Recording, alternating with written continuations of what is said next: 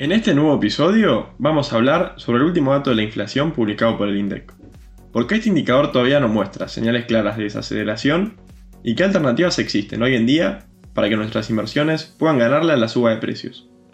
Noticias de Mercado, el podcast de YOL Invertir Online. El viernes 12 de mayo, el INDEC difundió los datos de la inflación del mes pasado, con la variación mensual, siendo del 8,4% y la interanual del 108,8%. Además de seguir en niveles elevados, este último dato reflejó una aceleración respecto a la cifra reportada el mes anterior, que se ubicó en torno al 7,7%. Durante el mes de abril, las categorías que mostraron mayores aumentos fueron las de prendas y vestir y calzado y alimentos y bebidas, habiendo registrado alzas del 10,8 y 10,1% respectivamente. De esta manera, en los primeros cuatro meses del año, la inflación acumulada ya se encuentra en un 32%, dando evidencia de la compleja dinámica en la que se encuentra la economía argentina. Por otra parte, en términos interanuales, nos encontramos ante el nivel más alto desde el año 1991, justo cuando el país comenzaba a recuperarse de una crisis hiperinflacionaria. A pesar de que no hay dudas de que la inflación fue uno de los problemas más importantes a resolver para la mayoría de los países en los últimos dos años, ya en 2023, esta situación ya está siendo controlada en varias economías, como es el caso de Brasil y Estados Unidos, donde la suba de precios ya se encuentra en niveles mucho más estables e incluso mostrando señales de desaceleración. A pesar de estas buenas noticias que llegan de otros países, en Argentina, el problema inflacionario aún parece estar lejos de solucionarse.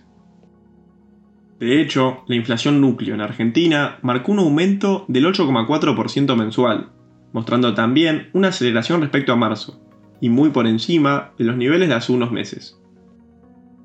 De esta manera, teniendo en cuenta que la inflación núcleo no capta los precios más volátiles de la economía, se puede evidenciar que la inflación sigue lejos de mostrar un freno, y por ende, la dinámica de esta variable continúa siendo preocupante. En esa línea, las perspectivas a futuro también muestran señales de que la inflación continuará con valores elevados. De acuerdo a las previsiones del relevamiento de expectativas del mercado del Banco Central para 2023, se mostró un ajuste al alza en las expectativas de inflación, con una corrección de 17 puntos porcentuales, pasando del 110% a un 127%, lo cual significaría que probablemente cerremos este año con una inflación bien por encima de la barrera del 100%. A su vez, los analistas consultados por el REM también reconocieron un contundente aumento para la inflación estimada de cara a los próximos 12 meses, pronosticando que el IPC subirá al impactante ritmo de un 142% interanual, dato que supera en 29 puntos porcentuales a lo pronosticado en el REM del mes pasado. Por ende, hacia adelante, las previsiones están lejos de ser positivas a medida que no se logran anclar las expectativas, y que ciertas políticas monetarias, como el aumento de los pasivos remunerados del Banco Central, tampoco asistirán para que esto ocurra. Si tomamos en cuenta este escenario desafiante, ¿qué alternativas de inversión nos pueden permitir ganarle la inflación de Argentina de cara a los próximos meses? Ante este panorama complejo, donde tener peso sin invertir genera pérdidas de poder adquisitivo de gran magnitud, desde el equipo de research de Ion Invertir Online, consideramos que posicionarse en activos SER representa la mejor opción para resguardar valor contra la inflación.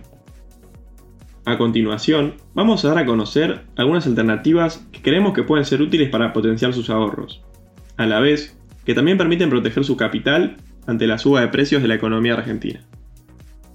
Para las personas que quieran invertir, pensando en un corto plazo, que sería un poco menos de 6 meses, sugerimos sumar el bono del Gobierno Nacional T2X3, que ajusta su capital por ser, logrando así acompañar a la inflación. Este bono, con vencimiento en agosto de 2023, opera con un volumen considerable y a la fecha tiene una TIR de ser más 2%. En segundo lugar, y pensando más en el largo plazo, Creemos que sería ideal sumar a la cartera el bono del Gobierno Nacional DICP, que ajusta su capital por ser, logrando así acompañar a la inflación. Este bono, con vencimiento en 2033, paga cupones semestrales a una tasa anual del 5,83%, y paga amortización de capital a partir de junio de 2024, en cuotas iguales hasta su vencimiento.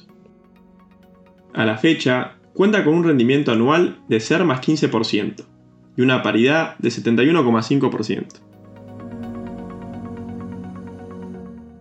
Para los oyentes que quieran saber más alternativas de inversión de cara a los próximos meses, recomendamos que vean los portafolios sugeridos de Argentina y Estados Unidos, que se encuentran disponibles en la página web en la sección de Research.